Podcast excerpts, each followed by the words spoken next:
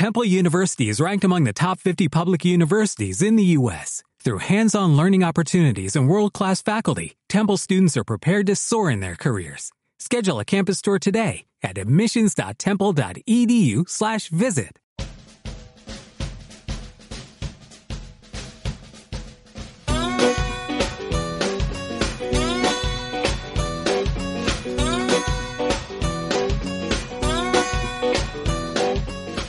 Hola Trotamundos, aquí arranca el podcast de ungranviaje.org.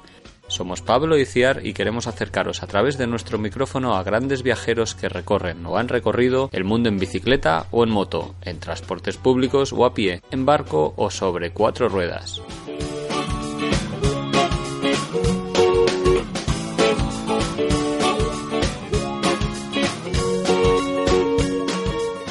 Conversamos con ellos para compartir experiencias y anécdotas, sueños e ilusiones y para escuchar de la voz de los protagonistas los mejores trucos y consejos viajeros. Empezamos ya mismo una nueva emisión del podcast de ungranviaje.org. ¿Nos acompañas?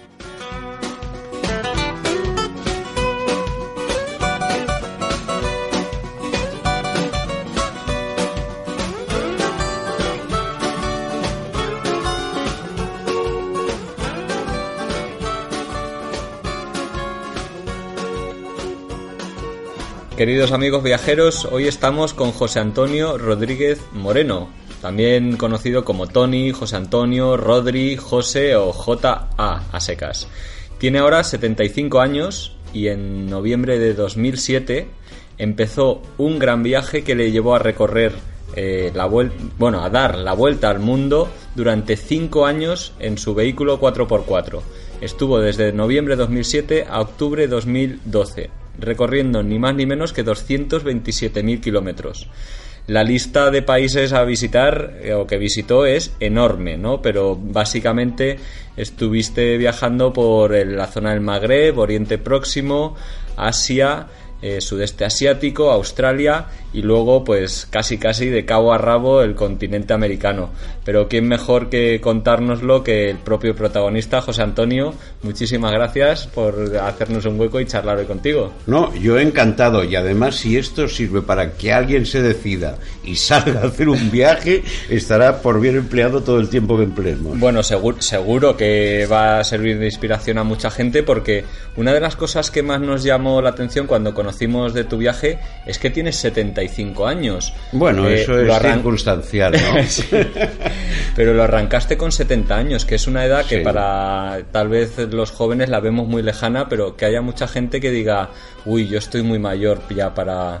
Pues sí, viajar". pero te cuento, yo en el primer gran viaje que hice, que fue en el 73, que eh, ya han pasado muchos años, a, atravesar África desde Melilla hasta, hasta eh, Ciudad del Cabo, pues entonces era también algo muy especial. Cuando llegamos a Ciudad del Cabo nos encontramos con un inglés que viajaba en un Land Rover y que había enviado a su familia por avión de Londres a Ciudad del Cabo y él había atravesado África solo en su Land Rover. Tenía 55 años, iba a trabajar. Y yo me acuerdo que entonces pensé, fíjate, con 55 años, qué valor dar atravesar África en coche. Eh, Después lo volvimos a encontrar y me he encontrado a otros viajeros también, pues de, de 60, 65 años, viajando solos por el mundo. Pues eh, es una condición física. Si estás en buenas condiciones y te apetece y puedes, pues yo creo que es lo. eh, para mí, viajar es vivir. Claro, sí, sí, es una forma de vida ya. Sí, sí. Porque Y después me, me acuerdo muchas veces de este inglés eh, y pienso, fíjate que decía yo con 55 años, tú tienes 20 años más y estás haciendo lo mismo. Porque esta idea de dar la vuelta al mundo, ¿cuándo surge? ¿Es un sueño así de- o que se va Sí, fraguando? es- no, es un sueño de esos que piensas que no que, que- que es simplemente un sueño, que no puedes hacerlo. Después, con el tiempo, empecé a pensar que a mí lo que me encantaría es dar la vuelta al mundo, pero sin fijar fechas ni lugares. Salir, por ejemplo, de Barcelona, yo vivo en Barcelona, irte al aeropuerto, pillar un avión y decir Nueva York, y te vas a Nueva York. Y estás en Nueva York hasta que un día te levantas y dices, estoy harto de estar aquí. Y pillas un avión y te vas a Los Ángeles. y dar una vuelta al mundo, pero que a lo mejor no la llegas a dar nunca. O sea, a lo mejor terminas en Los Ángeles porque has encontrado ahí un lugar que es ideal y allí te quedas para vivir. Pero para mí la vuelta al mundo era como algo, bueno, pues sí, es interesante, pero vamos, nada, nada especial. Eh, cuando yo estuve viviendo en Egipto, en el Cairo, durante tres años, ya me había jubilado, estuve tres años porque quería conocer Egipto bien, empecé a estudiar árabe, y, pero llegó un momento en que ya ese capítulo en mi vida también se había terminado. Ya tenía que dejar Egipto, ya no me aportaba nada nuevo y quería hacer algo nuevo. Entonces surgió la idea, gracias a una web de, de buenos amigos y buenos viajeros, Vicente Pledel y Mariano Caña, que han escrito, hay una web que yo además recomiendo a todo el mundo que, que es la ruta de los imperios. En ese momento vi y de pronto pensé, ¿y por qué no? O sea que entonces ya me dediqué a. Dejé Egipto, llegué a Barcelona, tuve la suerte de encontrar un coche maravilloso que en ese momento se podía adquirir todavía, se puede adquirir ahora, que para mí es un coche ideal, es un Toyota especial Land Cruiser HZJ78, es un coche africanizado, una maravilla. Podía comprarlo, lo compré, tardar un año en dármelo y salí mm, disparado en cuanto lo tuve. Y, yo creo que, que bueno, eh, nunca, vamos a ver, y eso lo sabéis vosotros bien porque también sois viajeros, eh, el momento de salir es algo difícil porque sabes que va a cambiar tu vida. O sea, te quitas todas las corazas de protección que tienes en tu vida habitual y vas a salir sabiendo que cada día al despertarte dirás hoy que será bueno o malo. Y hay que estar preparado para ello. Y vas retrasándolo un poquito. Pero en el momento en que ya sales y te encuentras en la carretera, se te ensancha el corazón y dices, qué suerte, y vamos que me está esperando el mundo. Y bueno, y así fue. ¿Y cuál fue la reacción de tu entorno, de tu familia, de tus amigos? Por supuesto que estaba loco. Estás loco, pero ¿a dónde vas con tus años? ¿Tú, sabes dónde te vas a meter? Y después yo decía, bueno, pero... Y además si te pasa algo, digo, pero hay mucha gente que vive en el mundo y le pasan cosas pues yo viviré como ellos también. Hay médicos, mejores o peores. Pues, y si tienes una avería con el coche, pues ya se arreglará. También tienen coches por ahí, se les estropean, pues ya se arreglará. Ahí no, no hay que preocuparse tanto por esas medidas de seguridad que nos rodean aquí, porque en compensación encuentras otras cosas que estamos perdiendo. Eh, el coche del que nos has hablado, el Land Cruiser, ¿fue fundamental para ti encontrar ese coche en función de la ruta que habías pensado? ¿O, no tenías una ruta pensada? ¿Cómo, fue un poco la decisión de elegir ese coche y la ruta? No, el coche, porque, el coche porque es un coche todoterreno muy duro. Es mm. un motor para millón, millón y medio de kilómetros seis cilindros, es muy fuerte y, es un coche ideal para hacer eso, para que no tengas problemas luego para poderte meter por lugares difíciles. Mm. Pero en realidad mm, lo importante no es el coche. lo importante es querer viajar. Eso es lo importante, porque he conocido personas mm, de lo más extraño. Por ejemplo, un canadiense que iba andando hizo 80.000 kilómetros en 10 años, andando por todos los países del mundo. Y después lo he visto, lo, encontré en Australia y después lo he visto en Canadá, eh, donde vive, que ya había terminado su vuelta de 10 años, estaba escribiendo un libro y él no necesitó coche para viajar. Eh, he conocido a buenos, buenos amigos, gente extraordinaria, ciclistas que están dando la vuelta al mundo y que llevan 7 y 8 años en bicicleta buscando cada día un sitio para dormir y si no lo encuentran en una tienda pequeñita, ligera. O sea que lo importante es querer viajar, porque muchas veces dicen, bueno, pero ¿y el dinero? El dinero, pues el que tengas, con más o con menos. Si tienes poco, pues mira, podrás disfrutar de menos confort o tendrás que eh, tu, dieta, pues a lo mejor se, se basará en, en atún y arroz nada más. Pero tienes más dinero, pues podrás comer mejor eh, podrás de vez en cuando tener duchas de agua caliente en un hotel confortable. ¿No tienes dinero? Pues tampoco es tan importante. Sí, sí. ¿Y al coche este que le hiciste algún ajuste, digamos, para que fuera, para ser autosuficiente en el sentido de dormías en el coche, cocinabas en el coche o cómo, cómo era tu día a día? Vamos a ver, como todo, la verdad es que ha variado mucho. Ah. Cuando empecé, pues dormía más veces en el coche, el interior del coche. Estaba preparado con un Sí, sí, sí, muy cómodo y además dentro del coche se duerme espléndidamente. Todo el coche por dentro lo, lo acondicioné para que me sirviera para lo que yo quería, con armario, cama, todo eso mm, muy confortable. Pero después, como venían amigos, porque han venido amigos o amigas que tenían vacaciones y, estaban un mes o dos meses, pues claro, ellos venían de vacaciones, ellos no venían ahí a, a martirizarse y con incomodidades. Entonces íbamos a hoteles. Claro, a mí también me gusta dormir en hoteles y eso te va, al final te va reblandeciendo, ¿entiendes? y al final, pues claro, he gastado más dinero del que pensaba porque se ha ido encareciendo porque he cambiado mi forma de viajar. Pero yo podía viajar eh, durmiendo en el coche y preparándome la comida, aunque la verdad es que según los países que atraviesas, y son países además donde ir a un restaurante es muy barato, es más cómodo ir al restaurante y no tener que lavar platos ni nada. Claro, que no cocinarlo. Claro cocinarlo tú. Eh, ¿Qué consideras fundamental en un coche o qué equipamiento debería tener un tanque muy grande de gasolina, yo qué sé, bidones de agua, eh, no sé. Eh? Todo, mira, es que es volvemos a lo, de, a lo de antes. Depende de lo que tengas. Mm.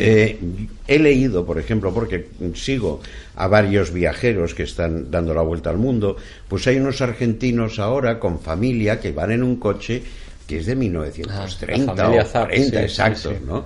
O sea, claro, ese coche a mí me parece pues un horror para viajar, pero mm, hay otros que viajan en dos caballos, en un dos caballos. El dos caballos, hombre, es cómodo, es fácil de reparar. Cosas que tiene en contra, no tiene mucho espacio, eh, tiene un chasis débil, hay que tener cuidado porque si lo recargas se puede romper el, chasis. O sea, es que para mí el coche era ideal por eso, porque era muy duro y podía, podía llevar muchas cosas en el interior. Hmm. Era mi casita. Coche. Eh, ¿Tú crees que es importante tener nociones de mecánica antes de emprender el viaje? Sí, indudablemente, pero si no las adquieres. Sí. claro, porque a medida que vayas teniendo problemas con el coche, normalmente se repetirán los mismos problemas. Y entonces al final, pues serás un experto y repararás muy rápido aquello que en un principio, pues a lo mejor te costó cuatro o cinco horas. ¿Tú eras fanático de los coches antes de irte? No especialmente, me gustaban, pero no especialmente. Pero yo en el primer viaje que, que hice así de largo recorrido, que fue en África en el 73, que fue desde Barcelona, Madrid, eh, Melilla, Ciudad del Cabo, y de allí un barco a Vigo, pues ahí aprendí, por ejemplo, um, a reparar las averías que se producían en una furgoneta que me había dejado Pegaso, una furgoneta nueva, pero que era para repartir leche en la ciudad, y con eso nos fuimos a atravesar África pues eh, me, me, habían advertido ya, pues por ejemplo decían, mm, ten cuidado porque a veces el gasoil se escapa y cae sobre el motor de arranque y entonces no funciona. Bueno, pues al principio fue un problema, pero después lo reparaba muy rápidamente. Todo, vas aprendiendo. ¿Y tuviste claro desde el primer momento que te querías ir a dar esta vuelta al mundo en coche o pensaste en otros momentos igual ir en moto o en transportes públicos? No, no, no, en coche. Coche es que para mí el coche... Sí. Claro, yo ya había tenido un Land Rover mm. y, y, claro, para mí con el, con el Land Rover que había hecho muchos viajes y había hecho África también entonces, el tener tu coche que te pueda llevar a todos los sitios y además te permite llevar bastante material, ropa, libros, muchas cosas, pues yo estaba habituado a viajar así, a mí me gustaba así. ¿Y no le ves ningún inconveniente a desplazarse en coche? No, no sé, en el contacto con la gente. ah, bueno, no, depende. Si vas, vamos a ver.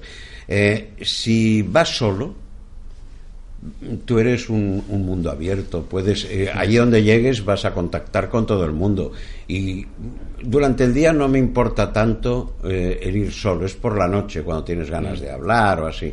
Pero si yo tengo ganas de hablar y llego a un sitio y veo una pareja o veo a alguien, me acerco yo y, les digo buenas noches y empiezo a hablar con ellos. O bien ellos te dicen, ¿estás solo? Ven, no, no estés solo, ven a cenar. Tal. Si vas con otra persona, ya eres un mundo cerrado. Hablas con esa persona, los demás ya no te van a decir ven ni tú vas a ir a ellos. Tú has viajado de ambas maneras. Sí, sí, sí, sí, claro. ¿Y elegiste irte de viaje solo? ¿Era desde el principio tu idea? No, para mí, primero, personas para hacer un viaje así hay pocas. claro. Em, es, complicado. Entonces, las personas con las que yo estaba dispuesto a hacer un viaje de esas características no podían, porque estaban trabajando. Yo tenía tiempo y sí podía hacerlo. Pues solo. Pues al principio te puede parecer extraño, pero yo ya tenía alguna experiencia de viajar solo. Y, y nada, a mí no, no tengo necesidad de estar con otra persona me hace gracia cuando viene algún amigo o alguna persona que conozco y me acompañaba pues un mes, dos meses, estaba bien, pero cuando estaba solo también estaba encantado, ¿no? Bueno, así eh, tenías variedad precisamente lo uno y lo otro. Vuelvo al tema que habíamos mencionado antes del tema de la salud, ¿no? Porque con 75 años mi pregunta es, ¿es algo que debe tenerse en cuenta de alguna manera en especial? Indudable, eh, claro, yo tengo la suerte de no de tener una salud pues bastante en buen estado. Pero de todas maneras por ejemplo en cinco años creo que no he tenido ni un día de fiebre o sea no me ha pasado nada pero en cambio al llegar a Nueva York pues tuve una infección horrorosa que nadie supo de dónde venía ni nada. Eso me llevó una semana a estar en urgencias en Nueva York y y no supieron nunca qué me lo había provocado, pero bueno, salí de ahí. Entonces la gente me decía, pero, pero imagínate que te hubiera pasado eso en un sitio perdido de los Andes. Digo, hombre, pues efectivamente, si ese sitio perdido no tiene antibióticos, pues me muero. Pero mm, el cálculo de posibilidades de que te ocurra eso es muy pequeño. Lo normal es que estés en un sitio, en un día o dos días, que te puedan dar antibióticos y, logres superar la infección. ¿Llevabas tu propio botiquín o medicinas especiales que necesitaras? Sí, sí, llevo para, pero para cosas eh, inmediatas, o sea, para algo que yo ignoro lo que es, claro, eh, mejor confiar en un médico. Sí, sí. Y hay médicos en todo el mundo, ¿eh? Y hay cosas que son de, de libro. Lo que me pasó a mí era una celulitis infecciosa. El médico que me vio solo verme me dijo, eso es celulitis infecciosa, antibióticos. Es que eh, son cosas de libro, ¿entiendes? ¿Ibas asegurado? Porque muchos seguros además plantean inconvenientes para mayores de 65. Exacto, ese es el problema, claro. Que a partir de determinada edad, pues habrán hecho un cálculo, eso es una base de datos y se ve, pues personas de más de 65 años no son rentables. Claro, es así. Hay seguros de todas maneras, mm, vamos, hasta 80 años se puede hacer seguros. Eh, lo que pasa es que cada vez son más caros, y, pero en algunos países te los exigen. Si no tienes seguro no te dejan entrar. ¿Sí? En Australia, por ejemplo, un español sin seguro no puede entrar. ¿Y ahí que, cómo lo solucionaste? Ah, pues nada. Y, ¿Compras uno temporal? O... Exacto, compras uno de seis meses, que es el tiempo que me permitían estar en Australia, seis meses y ya está. Y en el momento que se pasó aquello, pues pensé, bueno, ya ¿Y confiamos en nuestra buena suerte y buena salud. ¿Y hay alguna actividad para la que te hayan requerido alguna vez algún certificado médico de buena salud? Porque sí que cuando se hacen cruceros, por ejemplo, a la gente de más de 65 años se les pide ah, no lo sabía, Pero porque leí una vez de mm. unas personas que de tercera edad en que decían que era lo ideal viajar en, cruceros, porque llevan médico, llevan de todo y no era caro. O sea que estaba muy bien. en vez de estar en casa o estar en una residencia, te dedicas a viajar en cruceros. Sí, porque están Pues ahora deben estar, claro, deben decir, no, que no se nos meta gente así. Y antes nos has comentado que volvías eh, regularmente, digamos, a, España a hacerte una vez al mes, una vez al año, una vez al año, en verano normalmente dejaba el coche en un lugar seguro, venía, veía familia, amigos y pasaba la ITV corporal esa de visitas a los médicos, me encontraban muy bien es curioso, cada vez me encontraban mejor. Me decían, bueno, igual sí, no, sí, claro. Sí, sí, que... me decían, oye, pero ¿y por qué? Tú tenías una presión ocular, me acuerdo de que me estaba diciendo, "Eh, una presión ocular, ¿y cómo es que te ha bajado? Digo, pues será de lo que como. Dice, no, porque entonces haríamos un, una dieta y, y bajaría. Digo, pues porque me encuentro muy a gusto. Dice, eso sí. Bueno, claro, la mensana incorpore sano y Claro, viceversa. Feliz, claro. feliz. sí, y no preocuparme demasiado por nada. Mm, ¿Por qué te decantaste por hacer el viaje, digamos, partiste de Barcelona? ¿Cómo, cómo fuiste ideando la ruta? Claro. ¿Qué te llevó Podía- hacia, claro. hacia Europa y Magreb? Y... Claro, eh, pensé que, que Europa, hombre, Europa la tengo muy vista. Y, y después yo había vivido en Egipto, en el Cairo, tres años. Entonces, y me encantaba la idea de conocer Libia. O sea, yo Libia quería conocerlo. Pues lo primero era Libia. Sí. Entonces, pues Túnez, Libia y Libia, Egipto. En Egipto había habido tres años, tenía amigos y tal. Era invierno cuando llegué, pues me quedé tres meses en el Cairo porque estaba a gusto ahí. Después ya continué hacia por, por, por Jordania y luego ya Siria, Turquía. Para mí era más interesante. África había hecho un viaje, un viaje en el 1999, solo África, entonces no tenía muchas ganas de, de volver a países de- del continente africano. Pero quería seguir hacia, hacia Irán, que no conocía. Entonces ese era el camino que me parecía mejor. No tenía nada, o sea, yo cada, cada día pensaba, mañana a dónde voy. Y a lo mejor por la noche pensaba, bueno, pues mañana puedo ir a, a Shiraz, por ejemplo. Y de pronto me levantaba por la mañana y decía, "Ah, ¿por qué a Shiraz? Me voy a otro sitio. Como no tenía ninguna obligación con sí, nadie, sí. hacía lo que me daba la gana, que es una forma de viajar estupenda, por eso estaba tan encantado. Sí, sí, claro. Claro, hacía lo que me daba la gana, llegaba a un sitio, me gustaba, me quedaba unos días, no me gustaba, me marchaba. ¿Cómo, ¿Cómo lo hacías para comunicarte con la gente? Porque Pues- por, si has vivido en el Cairo debías hablar a- algo de árabe Sí, que algo, seguro que te vino algo muy bien. para sobrevivir. Pero en otros países pues árabe, francés. árabe, francés, inglés, eh, entiendo muy bien italiano y portugués, puedo hablar un poquito de italiano y portugués. ¿Crees Y- que es fundamental saber idiomas para viajar?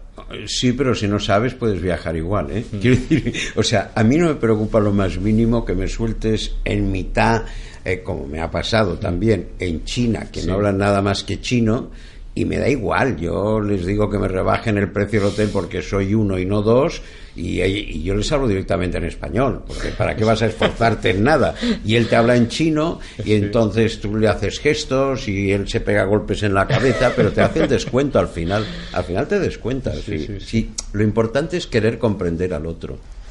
O sea, al final siempre te entiendes en cosas básicas, claro. Ya si son ideas abstractas va a ser muy difícil. Claro. Y en esta ruta que has hecho, mm, por lo menos en alguno de los países iniciales, Irán, por ejemplo, cu- ¿cuánto de difícil era obtener los visados? Porque los ibas tramitando en, en ruta, ¿no? Pues muy divertido, ¿Cuál- muy quiero decir, divertido, eso debe porque ser depende. complicado también, según... Claro, al llegar el, el de Irán lo, lo necesitaba, en Tu- lo pedí en Ankara, en Turquía.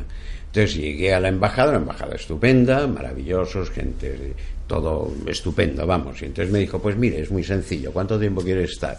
Dije, tres meses. Me dijo, bueno, pues tres meses tenemos que enviarlo a Teherán. O sea, si fuera menos se lo hacemos nosotros, pero tres meses hemos de pedirlo a Teherán. Pero vamos, no hay ningún problema normalmente. Usted pone, eh, paga en el banco tal, en la cuenta tal, el dinero y ya sabe que si Teherán dice que no, pues pierde ese dinero. Sí, sí. Dice, y vamos, no, ningún problema. Bueno, necesita el carnet de pasaje del coche y luego un visado del país por el que va a salir. Sí. Y yo, ah, muy bien. Y me dice, ¿por dónde va a salir? Y No yo digo, por Pakistán. Ah, sí. Y me dice, pues necesitas visado de Pakistán. Muy bien. Entonces me fui a Pakistán y al visado de Pakistán, horroroso, un, un, un- un despacho donde había periódicos por el suelo que el viento iba moviendo, un señor con gafas que te miraba por encima de las gafas y dice, ¿qué quiere? Digo, no, mire, estoy dando la vuelta al mundo en coche, entonces mm, quiero ir a la India por Pakistán, quiero atravesar Irán, Pakistán, y entonces mm, vengo a pedir el visado de Pakistán. Me dice, ¿usted reside o vive en Turquía? Digo, no, ya le digo que estoy dando la vuelta. Usted tiene que pedirlo en Madrid. Y solo se lo pueden dar en Madrid. Ya cuando vio el personaje, yo no discuto. O sea, cuando me dice que no se puede, digo, muy bien. Entonces, no discuto, me marcho, voy a la Embajada Española para que hagan una nota verbal que normalmente funciona. Y llegué allí en la Embajada Española. una nota verbal es una, una carta en la que se pide que den visado a esta persona. Mm. Y eso normalmente funciona. Para explicar que tú estás dando la vuelta Exacto, y eso normalmente funciona. Entonces mm, fui a, a, la Embajada Española, encantadores, en Ankara, nada, hombre, no te preocupes, te lo hacemos ahora, tal. Vuelvo otra vez a la, a la Embajada, me vuelve a mirar, ¿qué quiere? Digo, no, mire, que yo a la Embajada y traigo esto, me mira mal, dice, un momento, y se va.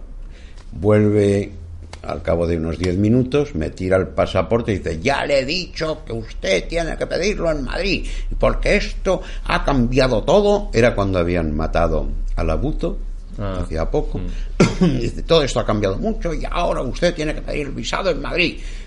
Y digo, lo comprendo. Digo, pero por favor, ¿podría hablar con su superior? Entonces me mira y dice, sí, pero no servirá de nada. Digo, bueno, bueno, pero. Entonces, es algo que he utilizado en varias ocasiones. Es, son técnicas. Hablar con el técnicas, Son técnicas desarrolladas. Entonces, subes una escalerita y te encuentras un despacho maravilloso con, con un señor con corbata, sonriente, eh, estupendo. Buenos días, buenos días. Mire, ya sé que las cosas han cambiado, usted sabe que yo estoy eh, dando la vuelta al mundo, sé que tenemos eh, la necesidad de pedirlo en nuestro país, pero es que claro, si yo lo pido en mi país, cuando llego aquí me ha caducado. Entonces, em, por favor, y ahí viene lo importante, le miras a los ojos directamente y le dices, por favor, bajas el tono de voz usted que es la persona más importante que existe en esta embajada, la persona que decide si alguien entra o no en su país y que conoce mi problema, por favor, ayúdeme.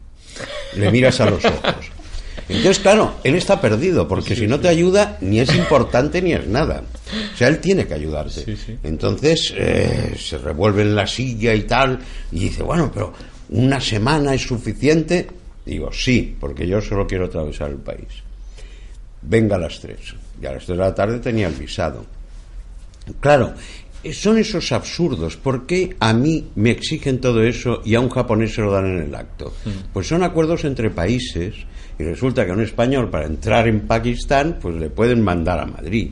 Y en cambio un japonés que pasa por ahí se lo dan en el acto. ¿Por qué? No lo sé. Pero la cuestión es que es así. Pero funcionan. Esas estrategias funcionan. Casi me adelantaría a pedirte alguna más, algún truco, pero seguro que, que salen en la conversación. Porque luego, por ejemplo, otras veces los, los visados los habrás pedido en la frontera. O, mm, eh, normalmente los normalmente los voy pidiendo con anterioridad o sea otro problema por ejemplo era de entrar en para entrar en la India yo necesitaba el visado de la India y ese lo tenía que pedir en, en Teherán. Claro. Bueno, entonces en Teherán, cuando fui en la embajada española, pues me dijeron que, que estaba loco, que cómo me iba a meter yo en que, que, no, porque yo tenía que atravesar Pakistán por esa zona que era la más peligrosa del mundo, y yo estaba loco, que me creía que era un Superman, que quién me creía que era yo, yo les expliqué hombre, que tenía bastante experiencia, que había bajado toda mi vida por lugares bastante peligrosos. Y sí, pero claro, os creéis que sois supermanes, pero no, eso es una locura ir ahí y yo no te doy una nota verbal. Porque en la India me exigían una nota verbal del, de la embajada. Entonces, claro, yo le dije, bueno, oye, comprendo, yo comprendo que vosotros tenéis vuestras obligaciones y de advertir a todos los a toda la gente de los peligros que corren. Ya lo habéis hecho, yo os firmo una carta conforme os libero de toda responsabilidad, que me lo habéis dicho, pero es que necesito la carta verbal. Y al final, pues firmé, me la dieron y no hubo ningún problema. Y en Pakistán, efectivamente, eh, pasé por una carretera, la carretera que, que entra por Beluchistán. Es una carretera de desierto, mm, creo que son unos 600 o 700 kilómetros, no hay nadie. Es una zona donde hay grupos armados, droga, porque está en, corre paralela a la frontera con Afganistán. y, y, en uno de los, de los checkpoints que hay en la carretera, de los controles, miré y en un año, contando mi coche, habían pasado 200. 200 coches, poquísima gente pasa por ahí. Y tuve suerte porque no me obligaron a ir con policía delante y detrás, que algunos sí les habían obligado. Pero bueno, mm, bien. Y mira, ahora me adelanto a, y por ejemplo, en situaciones de sobornos, Nada, me niego a pagar. No, pero ¿qué consejo? Estamos de acuerdo en, eso, pero ¿qué consejos darías? ¿Cómo, cómo gestionas tú Yo hablo cuando hay un soborno? Hablo, hablo mucho, lo que sea, le cuento mi vida, lo que sea necesario, pero no pago a menos que me digan, que también me ha ocurrido. Hace años en África, ¿no? Llegué a una frontera y me dijo, deme 200 francos y no hay problema. Dos francos, 200 francos cefas era nada, muy poco dinero sacas 200 francos cefas, te ponen los sellos y no hay problema.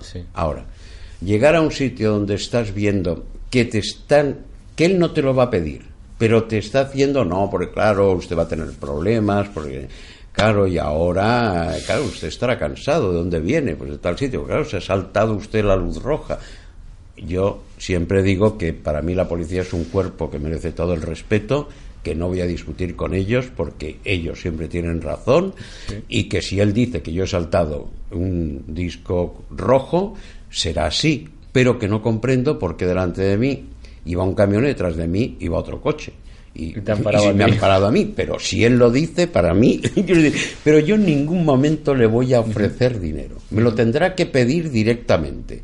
Y entonces ya veremos si se lo doy o no, o digo no, pues vamos a comisaría y hablamos allí un poco el truco del superior, ¿no? De hablemos con el superior, también. Que no te, Primero, que no te vean asustado, nunca enfadarse, nunca chillar, decir todo con mucha calma, con palabras suaves, tal, pero que te vean que estás que sabes lo que quieres y que conoces tus derechos y todo eso. Y con el carnet de pasaje que creo que es una de las es como el pasaporte del coche no es que en muchos países es obligatorio para circular por allí ¿Cómo lo, ¿Cómo lo gestionabas? Porque si no me equivoco tiene una validez de un año y entonces hay que ir, ¿cómo lo renovabas? ¿Cómo lo hacías? bueno, claro, y, y, lo normal es que tú salgas de un país donde es necesario el carnet de pasaje y entres en otro donde es necesario. Claro, tú no puedes enviar ese carnet porque si no, no sin carnet no, no te dejan entrar. Mm. Entonces la forma está en comprar otro. Nuevo. Otro nuevo. Y entonces en el momento que tú devuelves el uno con todos los sellos, te devuelven el dinero. ¿Pero lo compras dónde? ¿En qué país? En Madrid. Todo en Madrid. Tú solo ah. puedes comprar en Madrid. Vale, entonces. eres español, solo Cuando aprovechabas a venir aquí, lo tramitabas. No, no, no, no. Por ejemplo, la primera vez que me ocurrió eso fue en Nepal.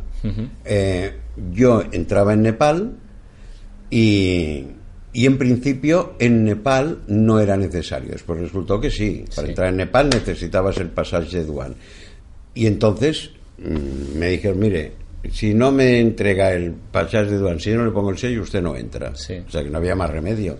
Me puso el sello y entonces al llegar a Katmandú, pues estuve hablando con el RACE y todo eso, explicando, ¿y ahora cómo lo hacemos? Porque yo necesito salir, pero es que me va a caducar el, el, carnet de pasaje. Entonces me enviaron, claro, tuve que poner la fianza y todo eso a través de un amigo de Madrid, y entonces me enviaron por HDL o una cosa de estas, me mandaron el, eh, el, nuevo. y entonces yo inmediatamente, cuando salí de Nepal, que me pusieron el sello de salida, lo envié y devolvieron el dinero. Claro, de la del primer carnet de pasaje, claro, O del último, es igual. O sea, tú pones, en vez de pedir una fianza, dejas un dinero y en el momento que devuelves te lo dan.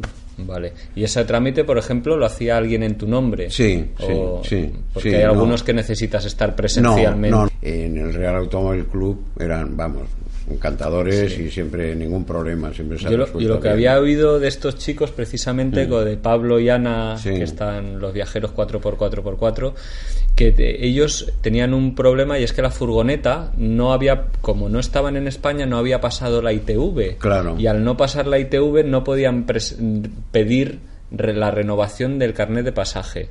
Porque le pedían eh, la certificación de que esa furgoneta estaba al día de. Nunca he de tenido ITV. ese problema yo. Nunca me han, me han dicho lo de la ITV, ¿no? Mm, Vale.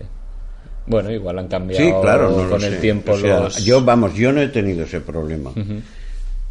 Una de las redacciones, yo creo, más habituales cuando uno dice que se va a ir de viaje y, más como en un viaje como el tuyo, yo creo que es eh, estás loco eh, con todos los peligros que hay, la de accidentes, la de mm, delincuencia, la de eh, posibilidades de que algo salga mal que hay.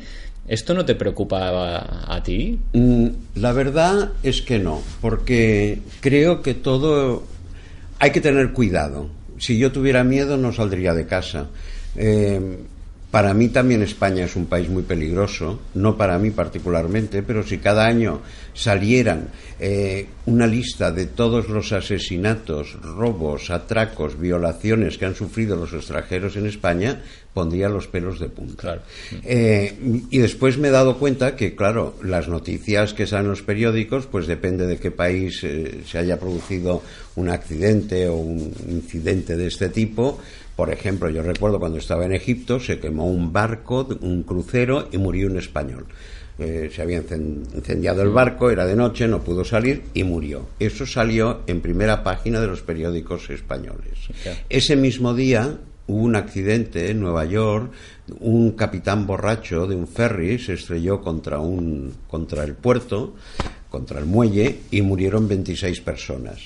Eso fueron dos líneas en quinta página y nadie dejó de ir a Nueva York por eso, Sí. pero en cambio ese muerto español en el Cairo, en uno de los cruceros, pues hizo que muchos que iban a viajar al Cairo pues anulasen sus reservas. Eh, quiere decir que todo es muy relativo. Efectivamente hay peligro en muchos países. Eh, para mí, primero, cuando la gente te dice, vas a ir a Irán, Irán es el país más tranquilo que pueda imaginar alguien. Eh, siempre digo que además los iraníes son la mejor gente que me he encontrado. Para mí fue una sorpresa. Gente encantadora encantadora. Tienen la desgracia de tener unos mulas eh, que políticamente eh, y socialmente les están haciendo una vida muy difícil. Pero los iraníes, la gente, la mejor gente que me he encontrado.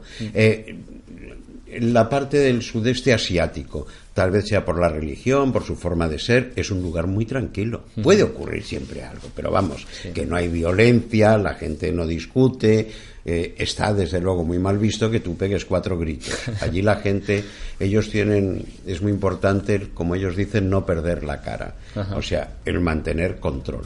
Eh, Sudamérica, ese es otro lugar que has de cambiar el chip, porque yo, claro, yo llegaba de Asia, Australia y Nueva Zelanda, que eso es tranquilidad total, a meterte en un sitio donde los índices de asaltos y de atracos y todo eso eh, pues han subido mucho últimamente e incluso yendo por Brasil por la carretera me paraba a lo mejor porque había unas obras y los de las obras venían y ¿a dónde va?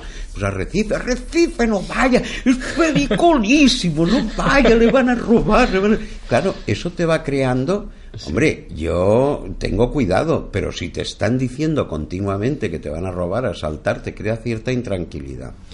Eh, estando en Recife, por ejemplo, llevé un día al Toyota para que me cambiaran aceite y todo eso, y dije, bueno, pues voy a volver en autobús. Me equivoqué y en vez de coger una dirección, lo tomé en otra.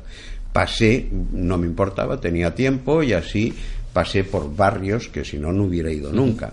Claro, los barrios eran favelas Sí. y ya la gente que subía y bajaba de- del autobús ya mejor no mirarlos. Sí. Al día siguiente leí que esa misma línea de mi autobús, no en el mío, afortunadamente, habían subido tres personas armadas, habían ido al conductor y le habían dicho, tira por aquí, por allí, por allí, lo llevaron a un descampado, asaltaron a todo el mundo, los atracaron a todos los que iban en el autobús y luego dispararon al conductor para que no le siguiera. Eso demuestra la violencia del lugar. ¿Por qué disparar al conductor? Disparar una rueda. ¿Por qué? O sea, es una violencia gratuita y es peligroso. Hay que tener cuidado, pero no tener miedo. O sea, para mí lo más peligroso, por los sitios más peligrosos que, he pasado ahora, pues han sido Guatemala y, Honduras. Eh, Salvador no fui porque estaba todo inundado pero esa actualmente es una zona muy peligrosa. Pero si tú lees las crónicas que envían los ciclistas que están por allí, pues ellos no tienen ningún problema mm. y van en bicicleta. Yo no tuve ningún problema y es muy peligroso esos países. Bueno, es de tener cuidado y también, hombre, no meterte en según qué, lugares, ni a determinadas horas, ni hacer ostentación de dinero. Ni hacer ostentación de sí. ¿Eh? Ni hacer ostentación de dinero, decía efectivamente. O sea, vamos a ver, ¿me han robado en cinco años? No. ¿Ni una vez? Ni una vez. No me lo creo. No, no me han robado nada. Pero ni del coche. Intento de robo. Sí. ¿Dónde? En el ferry que, que iba de Francia a Túnez. Cuando el coche nuevo intentaron abrir la ventanilla. Mm, por, me fastidió porque cuando llegué a Túnez vi que, me habían cortado las gomas laterales, todo eso. Pero eso se arregla con cinta americana. Y por otro lado pensé, ah, mira, qué bien porque no han podido abrir. O sea que, que vamos, no en cambio, me han robado cuando, ahora, hace menos de un mes, que he ido a Madagascar, pues me han tirado de, la, de una mochila y se la han llevado, que ya les dije que no llevaba nada, pero bueno, eh, se la llevaron y me quitaron, pues eso, dos, dos impermeables, un cargador de una batería, no llevaba dinero, no llevaba nada, ni cámaras, ni nada, con lo cual tampoco es un gran eh, prejuicio, pero eh, quiero decir que nunca sabes. ¿Y cómo lo hacías con el dinero ahora que has mencionado? Eh, ¿Usabas tarjetas de crédito a lo largo del recorrido o cómo lo gestionabas? Bueno, para obtener... llevaba, en principio llevaba también dinero, llevaba travelers, pero claro, los hoy en día ya no se usan. Con lo cual no podías cambiarlos salvo en determinados lugares porque te pedían un tanto por ciento muy elevado de comisión. Y entonces no cambiaba. Eh, en la India sí se podían cambiar, ahí no había problema, y después los que me quedaron los guardé para Estados Unidos, que ahí no había problema tampoco. Los travelers no son aconsejables. Entonces, siempre que se pueda pagar con tarjeta, no sacar dinero con tarjeta, porque entonces eso es caro. Pero pagar con tarjeta no, incluso el cambio es bueno. Eh, y después llevar cash y, llevar efectivo. ¿Y dónde lo llevabas escondido? el coche, es muy grande y, si se llevan el coche, pues bueno, pues se, lleven todo, ya se lleven el dinero y se lleven todo, ¿qué vas a hacer? Nada. O sea, no... No, pero vamos, hay que tener, ya te digo, cuidado, pero no miedo. Sí, mm. precaución. Precaución, sí. O sea, hay países indudablemente que son mucho más peligrosos que otros. Lo que pasa es que uno tiene que acostumbrarse a, a tener determinadas rutinas que aunque le parezca un lugar muy seguro, continuar siguiéndolas como si fuera inseguro. Y en el coche, claro, ahora lo has mencionado, de repente te, pueden robar el coche y te, se te llevan todo. Todo, sí. Eh, ¿qué, llevabas en el coche? Todo. No, o, sea, claro. o sea, el coche era, mi casa. No Pero yo lo tenía, eso lo tenía muy meditado. Si a mí, por ejemplo, me, me paran, me sale uno con una pistola, me dice, dame las llaves, yo le daba las llaves, abría la puerta, me bajaba y el viaje se acabó. Sí. Para mí lo más peligroso, la carretera. Claro, Eso es lo más peligroso que puede haber. Porque sitios donde te asalten y atraquen, si tú vas preguntando, pues te dirán los que conocen la zona, hombre, esa carretera, tú preguntas y te dicen, hombre, esa carretera, mire, después de las 5 de la tarde más vale no pasar. Vale, pues mañana a las 10 de la mañana. No hay problema. Los asaltantes, normalmente, eh, uno no se hace malo para madrugar o sea que tú entras en una ciudad, mejor entrar a las 8 de la mañana. O sea, si vas por la noche, pues ahí están los malos. Pero normalmente no madrugan los malos, se van a dormir como los vampiros cuando sale el sol. Pues entras a las 8 de la mañana en una ciudad. Eh, ¿Qué hay? ¿Qué puede haber? Eh, a ver, ¿qué más peligros puede haber? SIDA. Ya sabes cómo se combate para no tener SIDA. Eh, no sé. ¿Alguna enfermedad? enfermedades, pues ya sabes. O sea, pues te medicas o tienes las precauciones, potabilizar el agua, todo eso. Pero lo que no puedes evitar es que te aparezca un tráiler hmm. de frente y te lo encuentres de repente en, una curva y, tírate por donde puedas porque él no se va, no se va a desviar. He tenido varias, varios sustos, eh, pero bueno, todos afortunadamente sin mayor trascendencia. Pero recuerdo, por ejemplo, uno eh, viniendo un tráiler de frente, él, por el centro de la carretera porque los bordes estaban en mal estado y ya había visto en esa carretera eh, trailers volcados. Y yo cuando veía que venía un tráiler me metía, esto en África fue, eh, me metía a la izquierda, que iban por la izquierda poquito a poco en primera, mirando por dónde podía escapar. Y en eso de repente veo que viniendo ese camión gigantesco, otro sale y se pone a adelantarlo. Y entonces, claro, allí no había sitio. Entonces en una millonésima de segundo yo vi los ojos del conductor. O sea, no iba a frenar. O sea que me tiré pendiente para abajo porque cualquier cosa antes que chocar con un camión cargado con un... ¿eh? Entonces bajé, mm, no volcó el coche, las piernas me temblaban, di media vuelta, puse la reductora, primera, volví a subir poco a poco, música, un vallenato, entonces fumaba, ahora he dejado de fumar, fumé un cigarrillo y dije, vamos, continuamos. O sea, no pararon, ¿eh? Oye, muchas de estas historias las cuentas en, en tu blog, ¿no? Ah, Tenías una página web, un blog que ibas alimentando. ¿Cómo lo escribías? Ah, no, iba escribiendo de vez en cuando. Pues como prisa no tenía, pues estaba en un sitio que me gustaba, ah, pues aquí me voy a parar un poco. Entonces escribía un poco, ¿Tenías un ordenador? Sí, ah, selección de fotos y luego lo enviaba a un buen amigo que este es el que me alimentaba el blog. Y él fue, bueno, una web. Y él fue el que diseñó la web y todo eso. O sea que nada, estupendo. y después, pero ya te digo, que me he encontrado gente por ahí, gente estupenda, viajeros de largo recorrido, como yo los llamo, y, y, que da mucha ilusión volverlos a encontrar. O sea.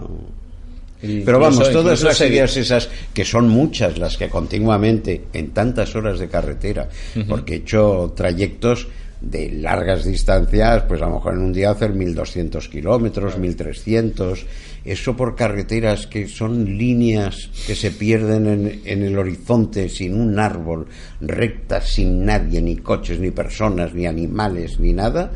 Claro, eso tú vas dando vueltas a, a muchas cosas en la cabeza, vas pensando.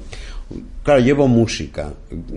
Yo por determinadas circunstancias yo todas las canciones las sitúo muy bien en el tiempo.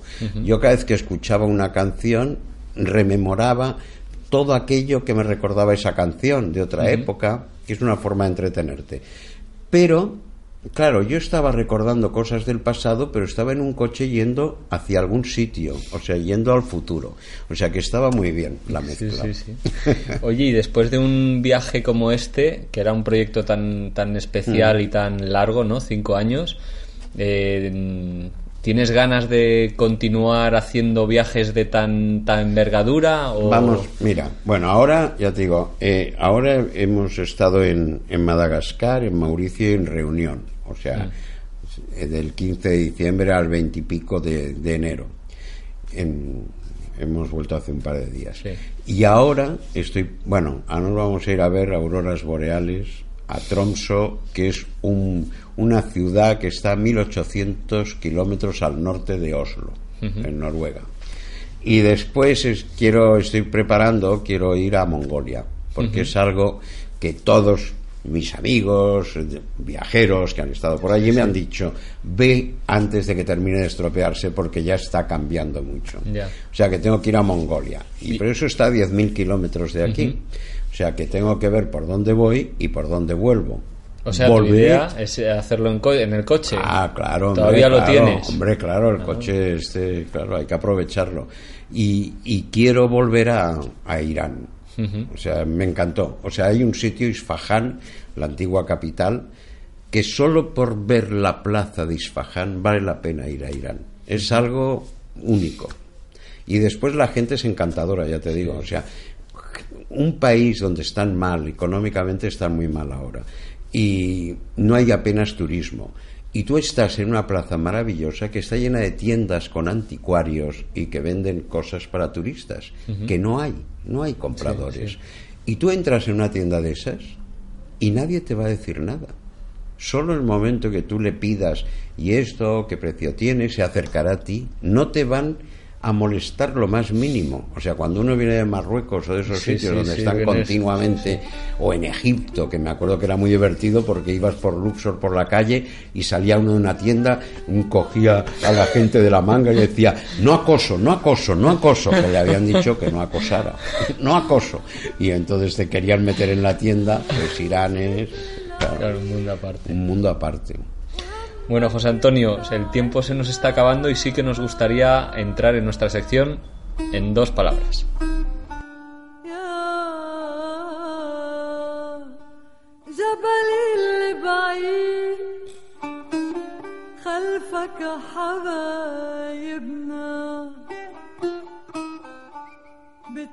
¿Qué comida no probaste?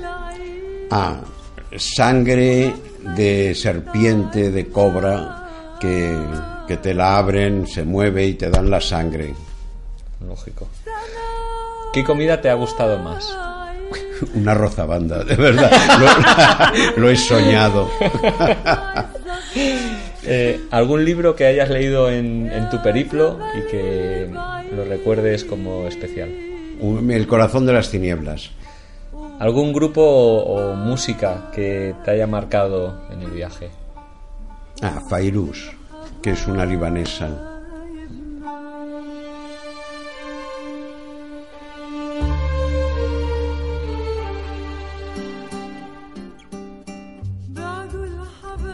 Un lugar al que volverías.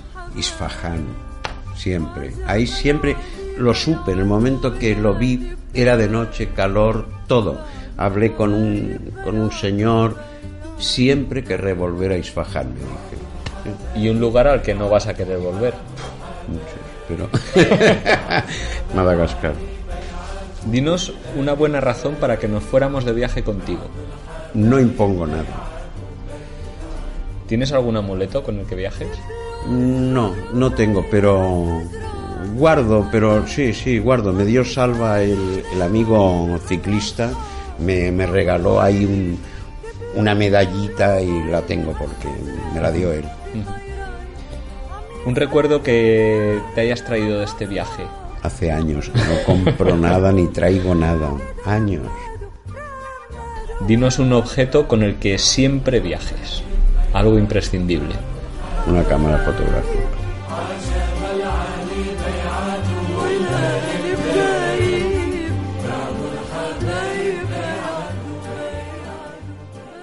Desgraciadamente el tiempo de charla con José Antonio se nos ha acabado. Eh, como decíamos al principio, tremendo el viaje que ha hecho de 5 años alrededor del mundo, 227.000 kilómetros. Con 75 años yo veo que va a seguir viajando y mucho y espero que nos lo vayas contando a través de tu blog o la página web para poder... La, verdad, la verdad es que voy a escribir poco. Me da cierta pereza escribir y, pero lo que sí voy a hacer en la, en la web que tengo es incluir, por ejemplo, pues el primer viaje a África que hice en el 73. Todo eso está escrito, o sea que lo puedo poner. Puedo poner también, por ejemplo, pues el viaje a Etiopía eh, o, por ejemplo, el viaje a África del 2000 que todo eso está escrito, o sea, eso no me cuesta ningún trabajo, bueno, limpiarlo y ponerle fotos. Pues sensacional será la oportunidad entonces de conocer más de tus viajes, porque la verdad es que hoy solo nos has puesto la, no, la miel en los labios. No, de todas maneras yo voy a seguiros. Sí. Y a ver, ¿eh? os voy a poner nota, porque eso no queda en escribir un libro. Eso hay que escribir más. ¿eh? Es efectivamente. Igual como preparar un gran viaje en coche el próximo. Ah, muy bien. y me encantará seguiros y ver por dónde andáis. Muchísimas Estaremos en contacto. Venga, muchísimas gracias. Gracias a vosotros. Venga.